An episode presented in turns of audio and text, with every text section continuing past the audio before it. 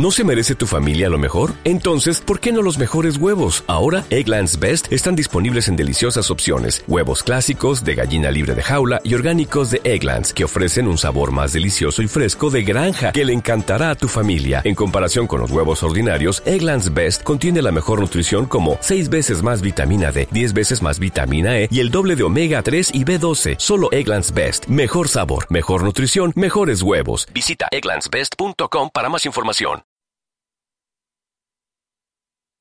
Quiero llevarte lejos, bebé, déjame. Quiero llevarte lejos, bebé, déjame.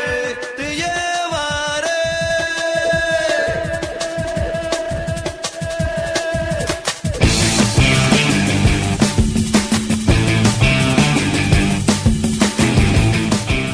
Pasaporte viajero.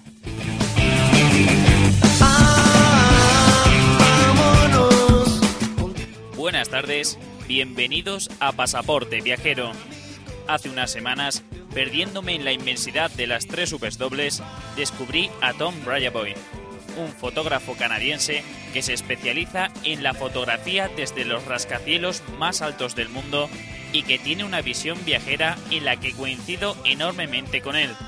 Para Rayaboy, la fotografía está estrechamente ligada con el viajar, en el que en cada parte del mundo a la que viaja espera aprender algo nuevo, crecer y tal vez aportar algo de su conocimiento.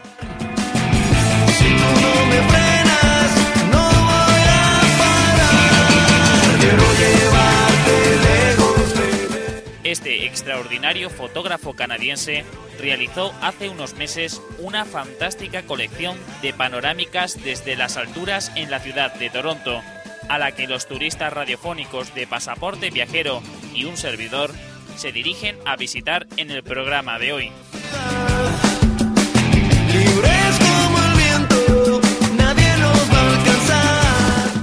Soy Fran Pajuelo, que tras el micrófono verde de Radio Ritmo Getafe os guiaré por las calles, islas y excursiones próximas a la ciudad canadiense de Toronto. Conozcamos los datos generales de este sorprendente destino turístico.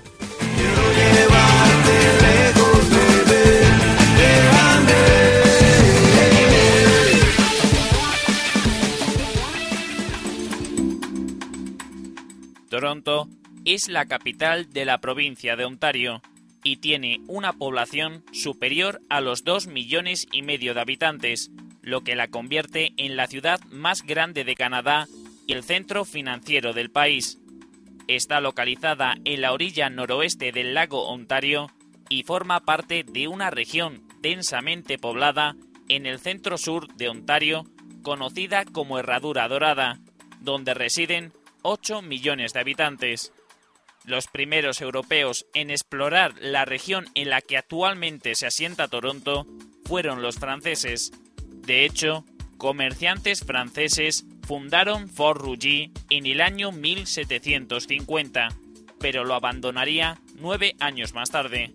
Durante la Guerra de la Independencia de los Estados Unidos, la región recibió una afluencia de colonos británicos leales al imperio, que escaparon a tierra sin colonizar al norte del lago Ontario. Gracias a su puerto natural protegido, el asentamiento sirvió de base naval británica. En 1787, los británicos negociaron en Toronto la compra de Mississauga, a fin de garantizar mil kilómetros cuadrados de tierra en el área de Toronto.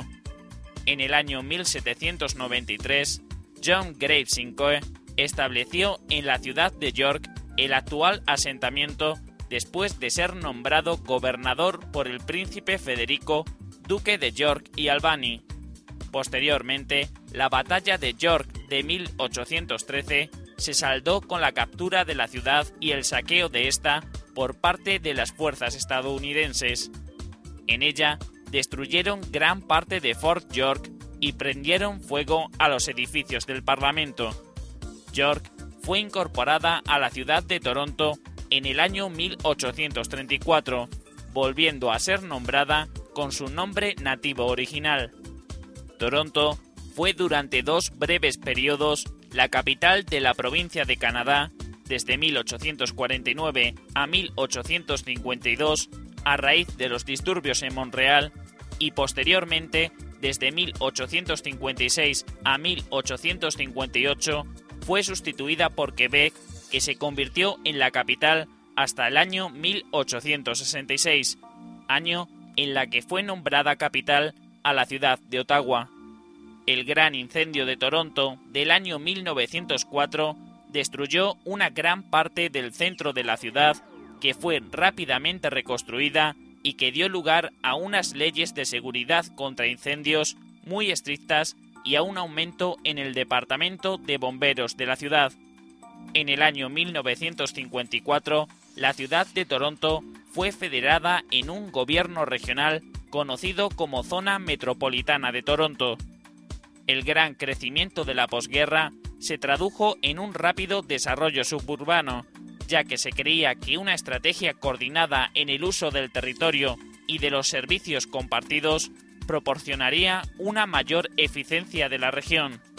Posteriormente, en el año 1998, el gobierno metropolitano fue disuelto y los seis municipios fueron consolidados en uno solo, con la creación de la actual ciudad de Toronto.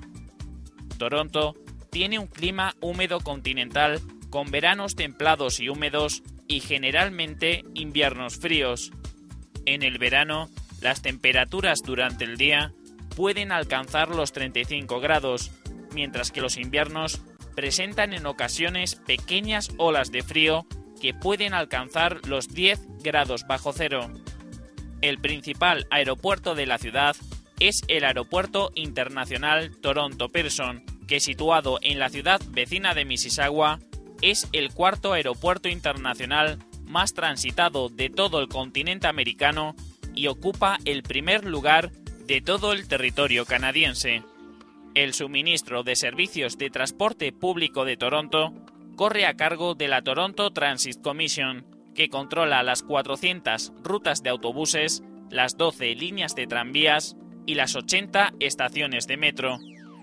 Multiétnica, multicultural, multinacional, Toronto, antiguamente el lugar de encuentro de los amerindios, es ahora la ciudad más grande de Canadá y el motor financiero y cultural del país. Sin duda, posee una de las mejores calidades de vida de América del Norte y es considerada por muchos como una de las mejores metrópolis del mundo para vivir.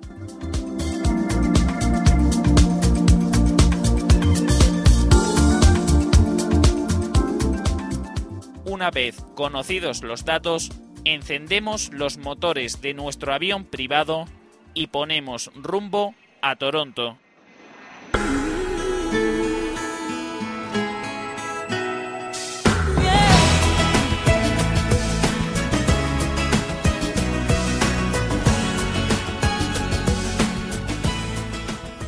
Comenzaremos nuestra visita a Toronto por el Parque de Animales Toronto Zoo. Cogeremos el autobús 86A en Kennedy Station y nos bajaremos en la parada Toronto Zoo.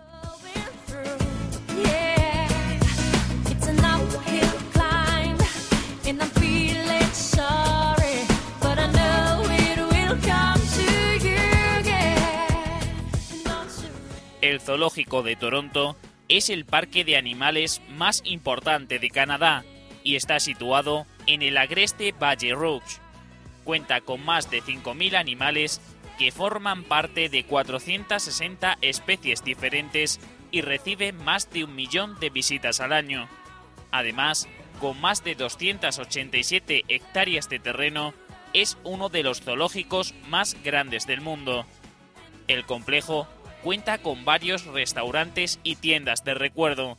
Las exhibiciones de animales están divididas en seis zonas geográficas según la procedencia de los ejemplares, entre los que encontraremos especies de África, América, Australasia, Eurasia, Indomalaya y Canadá.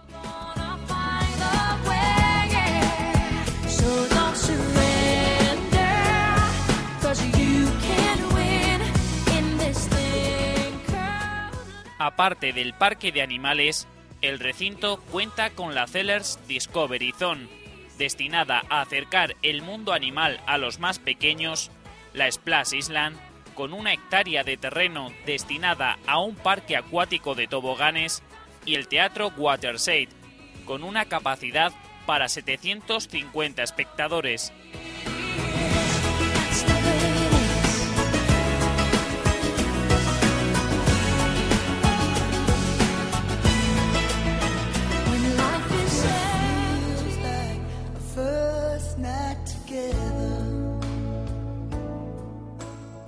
Nos trasladaremos al centro de Toronto para visitar el castillo de la Casa Loma.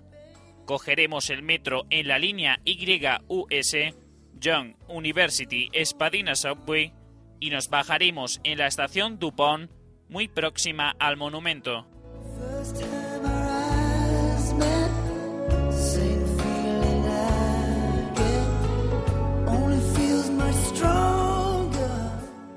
Casa Loma fue construida por el excéntrico millonario canadiense Sir Henry Pellatt, que encargó el proyecto de su propio castillo medieval al arquitecto E. J. Lennox. Los trabajos de construcción comenzaron en el año 1911, en el que alrededor de 300 personas fueron necesarias para llevar a cabo su construcción, que finalizaría en el año 1914. Sir Henry estuvo viviendo en Casa Loma junto a su esposa durante cerca de 10 años, cuando por problemas financieros que le llevaron a la quiebra, tuvo que abandonar la casa que pasaría a ser propiedad del Ayuntamiento de Toronto.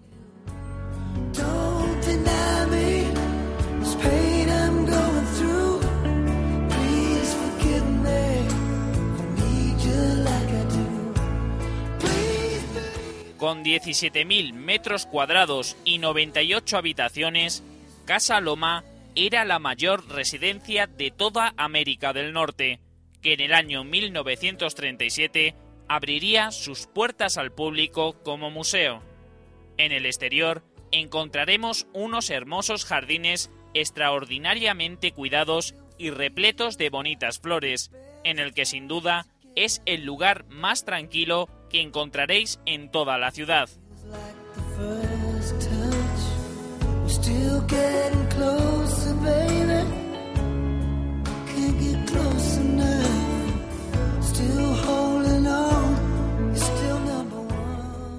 En su interior destaca la magnitud de sus ambientes con techos y ventanales altos, muebles de época perfectamente decorados, pasadizos secretos, túneles y torres que terminan de completar este imponente castillo. El gran salón es el protagonista con un techo de 18 metros de altura. En el primer piso encontraremos el conservatorio con un suelo completamente hecho de mármol italiano, además de otras estancias como la biblioteca, el estudio o la sala de fumar y billar. En el segundo piso encontraremos las habitaciones con unos cuidados baños privados que contienen todo lujo de detalles, para pasar al tercer y último piso, donde rematan este maravilloso castillo las torres de Norman, desde las cuales se pueden obtener una de las mejores vistas de Toronto.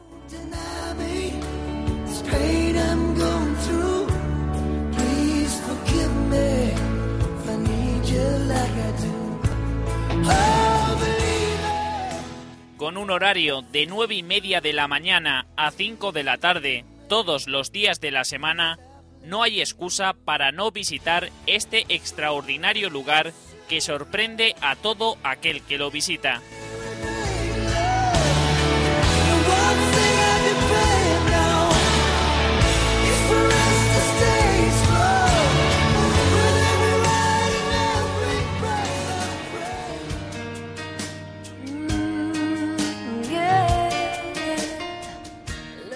Nos dirigiremos al centro turístico de Toronto para visitar el Museo Real de Ontario. Volveremos a coger el metro en la línea YUS y nos bajaremos en la estación Museum Station.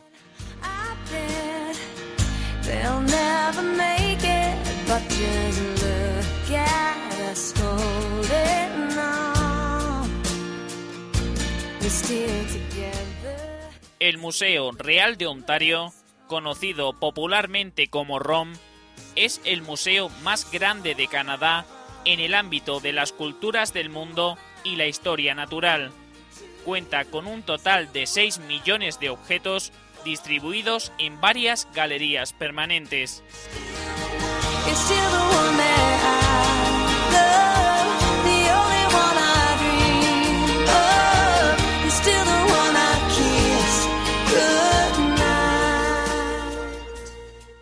La sección de culturas del mundo incluye colecciones de China, entre las que destaca la denominada arte en los templos, donde se muestran tres de los murales mejor conservados de la dinastía Yuan, además de grandes esculturas de madera y 2.500 objetos que cubren alrededor de 7.000 años de historia. Otra parte de las galerías incluye secciones dedicadas a la Grecia clásica, Corea, Japón o Egipto, además de una galería dedicada a las culturas nativas de América del Norte.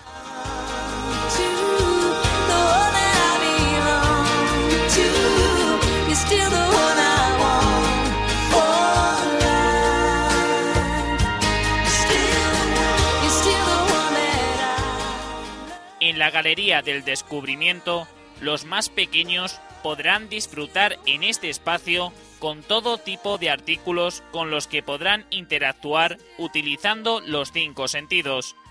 Finalmente, encontraremos la Galería Digital, basada en la alta tecnología y las proyecciones en tres dimensiones.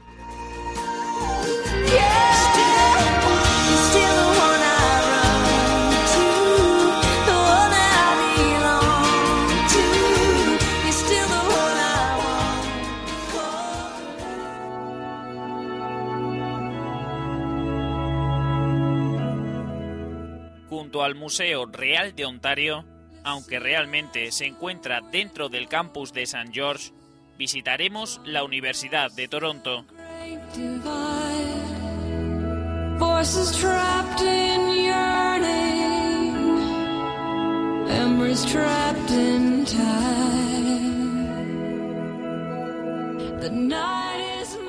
De las tres universidades que encontraréis en Toronto, la University of Toronto es la más importante de ellas y está dividida a su vez en tres campus diferentes.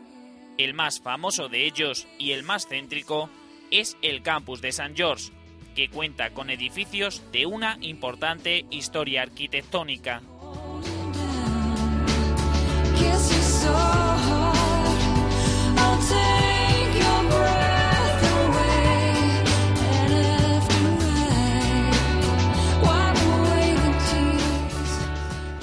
Esta universidad fue fundada en el año 1827 con el nombre de King's College y en sus inicios solo estaba formada por los edificios del actual campus de St. George. Más tarde, en el año 1849, su nombre cambió por el actual Universidad de Toronto y se añadieron el campus de Mississauga y el campus de Scarborough, situados a las afueras de la ciudad. Dentro del campus de St. George encontraréis el Parque Kings Park, sede del Parlamento de Ontario, del Museo Real de Ontario y del Conservatorio Real de Música.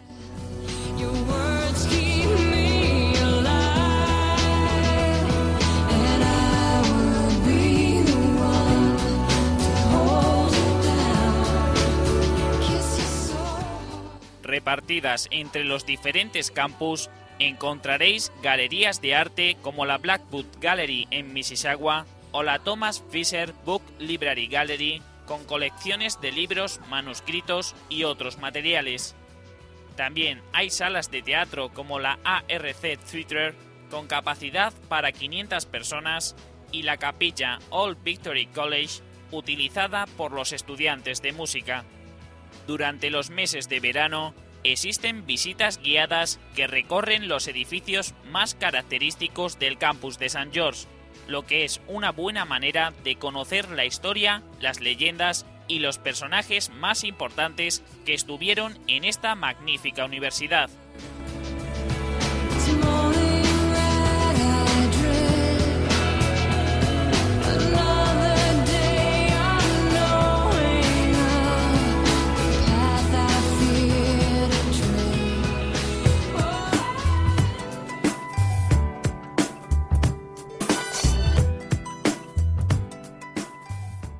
Volveremos a coger el metro en la línea YUS para bajarnos en la estación King Station, donde recorreremos Young Street.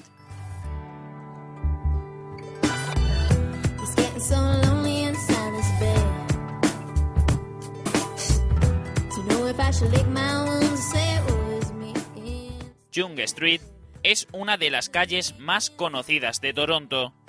Esta extensa calle fue incluida en el libro Guinness de los Récords como la calle más larga del mundo, con una longitud de más de 1.896 kilómetros. Posteriormente, quedaría diseccionada por la autopista 11, por lo que su longitud quedaría finalmente en 90 kilómetros.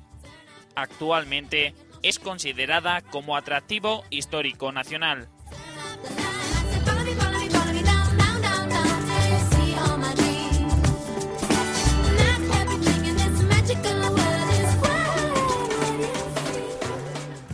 Debajo de esta calle se situó la primera línea de metro de Toronto. En Young Street encontraremos infinidad de atractivos turísticos y centros comerciales y de ocio de primer rango, con más de 600 tiendas y 150 bares y restaurantes. Algunos de los atractivos que encontraremos en el transitar por la Young Street son el centro comercial Eaton, que visitaremos a continuación, la Plaza Dundas o el Hockey Hall of Fame, además de la Biblioteca Metropolitana de Toronto. En Young Street también podrás ver actuaciones de teatro al aire libre o asistir a sus múltiples salas de teatro.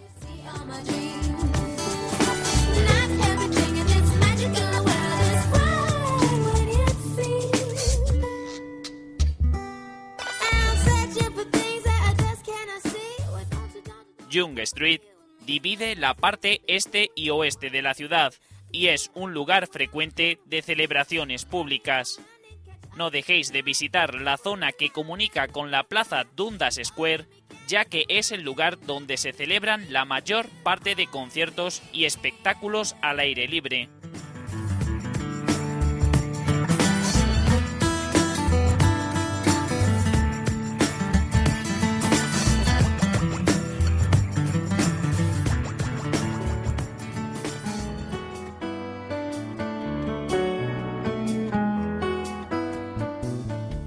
Como adelantaba antes, en los primeros metros de Young Street encontraremos el centro comercial Eaton, o como lo denominan los torontonianos, el Toronto Eaton Center.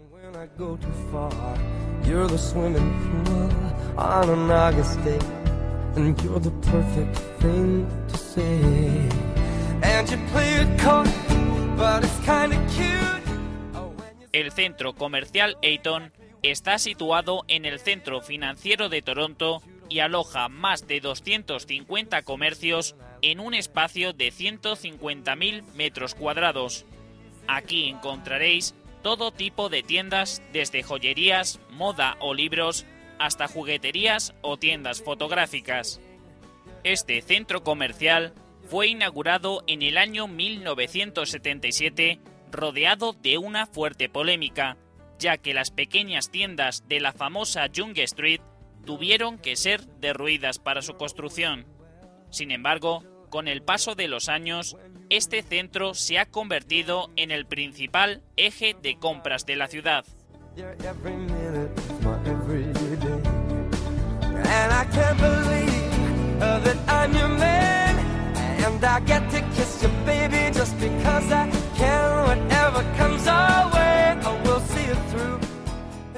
El centro comercial Eaton recibe más visitas que ningún otro atractivo turístico en Toronto y cuenta con dos estaciones de metro propias. Si queréis conocer el centro con más detalle y descubrir sus secretos, podrás explorarlo a través de una visita guiada.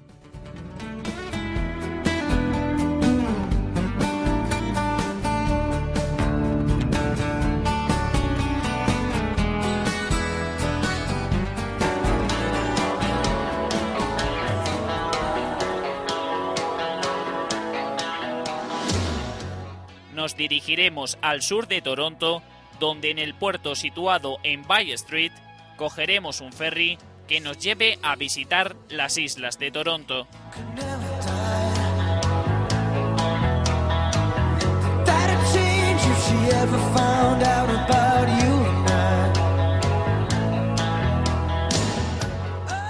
Las islas de Toronto forman un puerto natural para la ciudad y ocupan una superficie de 230 hectáreas repartidas en el lago de Ontario. En sus orígenes, estas islas formaban una península de 9 kilómetros de longitud que se dividieron a causa de tormentas naturales.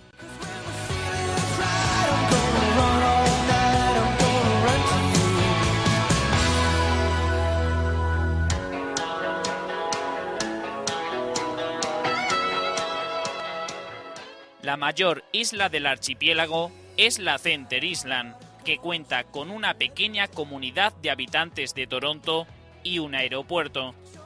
Además, en esta isla también encontraréis un club de navegación y el Centerville Amusement Park, un pequeño parque de atracciones.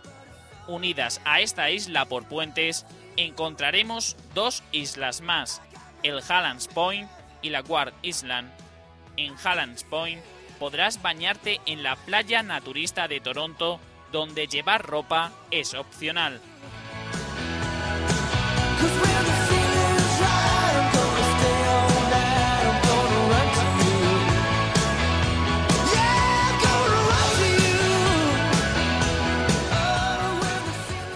Las islas más conocidas son Olympic, Forestic y Snake Island, donde encontraréis parques y jardines, además de algunas instalaciones marinas para la práctica de deportes acuáticos. La mayoría cuentan con áreas de picnic, caminos para bicicletas y peatones y están conectadas con el resto de la ciudad a través de un servicio de ferry.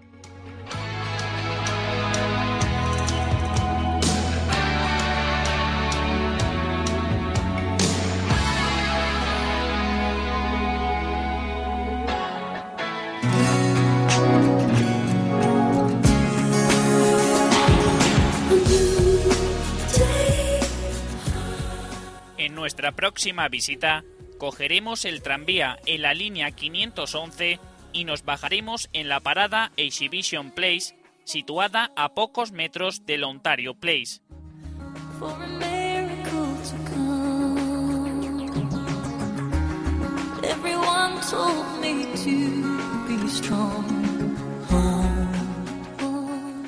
A orillas del lago Ontario, un mundo de fantasía espera a los más pequeños, el Ontario Place. Este parque temático, situado a 4 kilómetros del centro de Toronto, abrió sus puertas en el año 1971 y fue creado encima de tres islas artificiales que se comunican a través de varios puentes.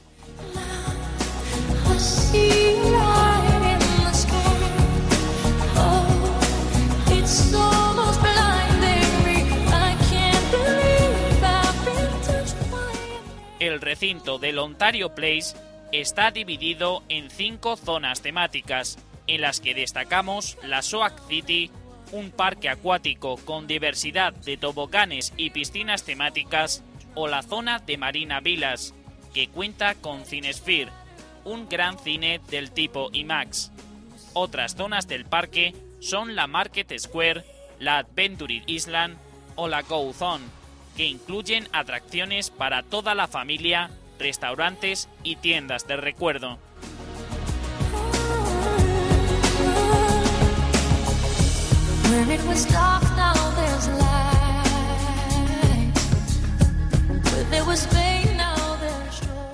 Este parque está diseñado para hacer las delicias de los más pequeños y para que los padres que viajan con sus hijos puedan pasar un buen rato en familia. La mayoría de las atracciones están pensadas para los niños y hay una gran variedad de entretenimiento, teatro y juegos para que los más pequeños se lo pasen en grande.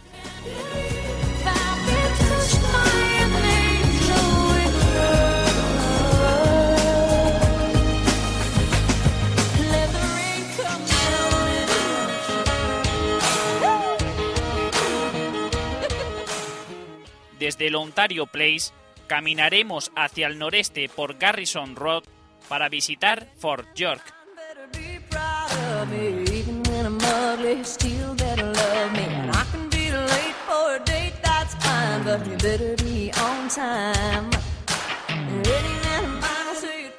Fort York es una zona de Toronto considerada como Patrimonio Histórico Nacional de Canadá. Aquí se erigieron varios edificios y fortificaciones militares para proteger a la ciudad de posibles ataques militares de los Estados Unidos. El fuerte fue construido por el ejército británico y las tropas de la milicia canadiense entre los siglos XVIII y XIX. Aunque la mayoría de los edificios de Fort York fueron destruidos en 1813 en el transcurso de la batalla de York, muchos de ellos se reconstruyeron inmediatamente después de la guerra.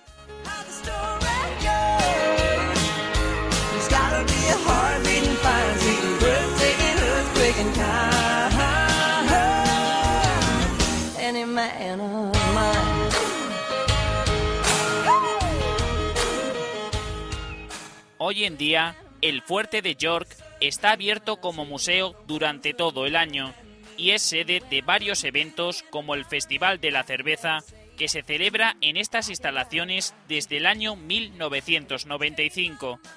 En los meses de verano se puede ver el fuerte con una visita guiada, mientras que en los meses de invierno es sede de programas educativos.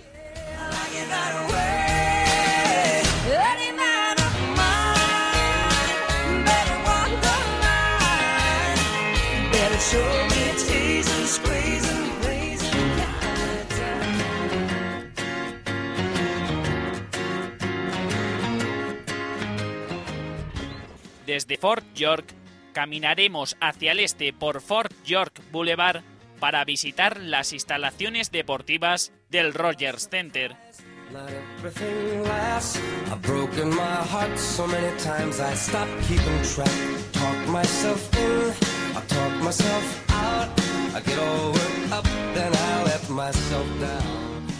El mayor estadio deportivo de Toronto es el Sky Dome, que se construyó entre los años 1986 y 1989 y que actualmente se le conoce con el nombre de Rogers Center.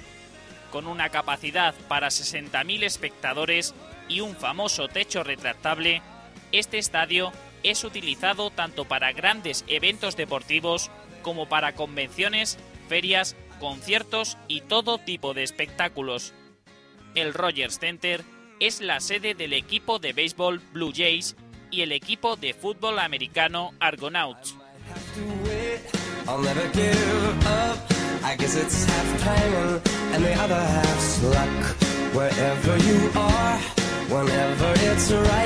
You'll come out of nowhere and into my life. A 200 metros hacia el este del Rogers Center encontraremos el Air Canada Center, que también es multifunción y acoge tanto partidos de baloncesto o hockey sobre hielo como conciertos y espectáculos de diversa índole. El ACC, como se le conoce, es la sede del equipo de la NBA Toronto Raptors, donde juega el extremeño José Manuel Calderón y también es sede del equipo de la NHL Maple Leafs. Desde su inauguración en el año 1999 han actuado en este estadio figuras tan importantes como Bon Jovi, U2 o los Rolling Stone.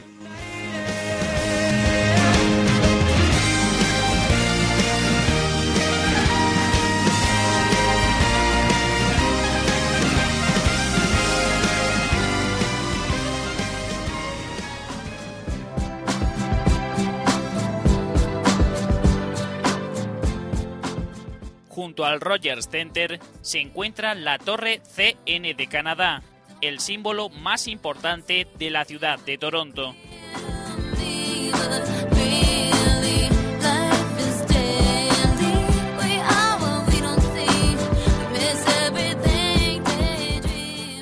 La Torre CN de Canadá, o como la denominan los canadienses Canadian National Tower, es una de las estructuras más altas del mundo con una altura de 553,33 metros.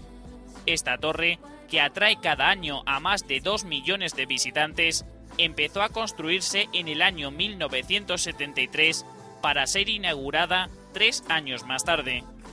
El motivo de su construcción era mejorar las comunicaciones de la ciudad deterioradas a causa de la presencia de grandes rascacielos. Cansei de esperar. Agora que sei que o tempo por. La primera parada en la ascensión a esta torre la haremos a 342 metros de altura, en el denominado piso de vidrio, una plataforma de observación exterior que pondrá a prueba a los más intrépidos con un suelo totalmente acristalado. Unos metros más arriba llegarás a la plataforma de observación interior y al Horizons Café, uno de los restaurantes con los que cuenta la CN Tower, ambos situados a 346 metros de altura. Pero sin duda, el gran atractivo de esta torre es la posibilidad de subir 100 metros más arriba a la plataforma de observación más alta del mundo, denominada Skypod, que se encuentra a 447 metros y en días claros ofrece unas impresionantes vistas de la ciudad y sus alrededores.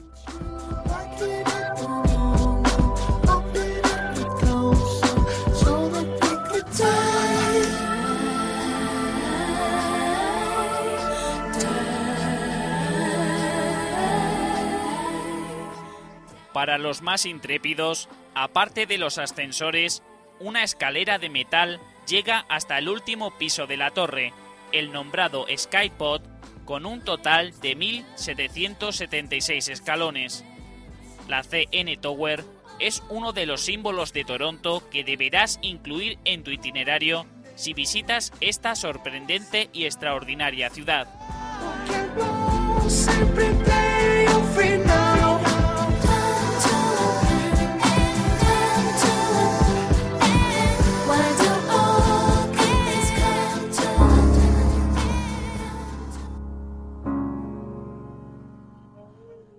Por último, visitando Toronto, no podemos dejar de visitar las cataratas del Niágara, que se encuentran situadas a poco más de 60 kilómetros del centro de la ciudad. En diversas agencias de viajes que encontraremos en Toronto, podemos contratar esta extraordinaria excursión.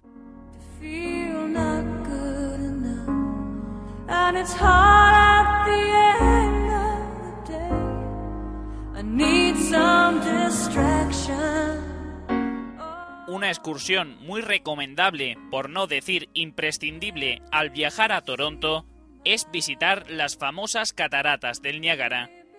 Situadas entre la frontera entre Estados Unidos y Canadá, estas espectaculares cataratas tienen una altura de unos 236 metros sobre el nivel del mar y están formadas por tres grupos de cataratas, las canadienses pertenecientes a Ontario, las lupas americanas correspondientes al estado de Nueva York y las más pequeñas conocidas como velo de novia.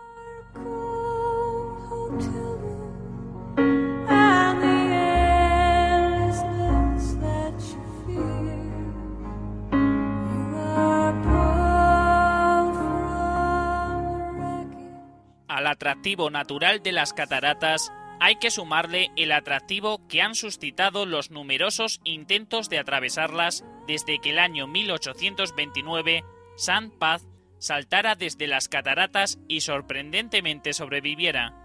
También han sido escenario de películas como Niágara de 1953 y protagonizada por Marilyn Monroe, además de la segunda parte de la película Superman que se estrenó en el año 1980.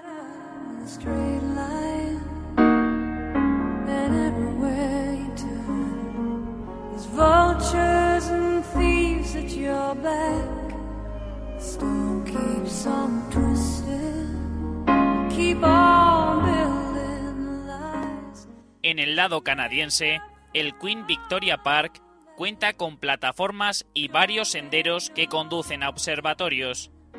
Desde la Torre Skylon verás las cataratas desde una gran altura y desde este punto podrás obtener una buena panorámica con la ciudad de Toronto en la lejanía. También podrás acercarte al puente Rainbow que ofrece la vista más cercana a las cataratas. En la zona podrás contratar los servicios de crucero por el río Niágara y que te conducirán bajo las aguas de la catarata.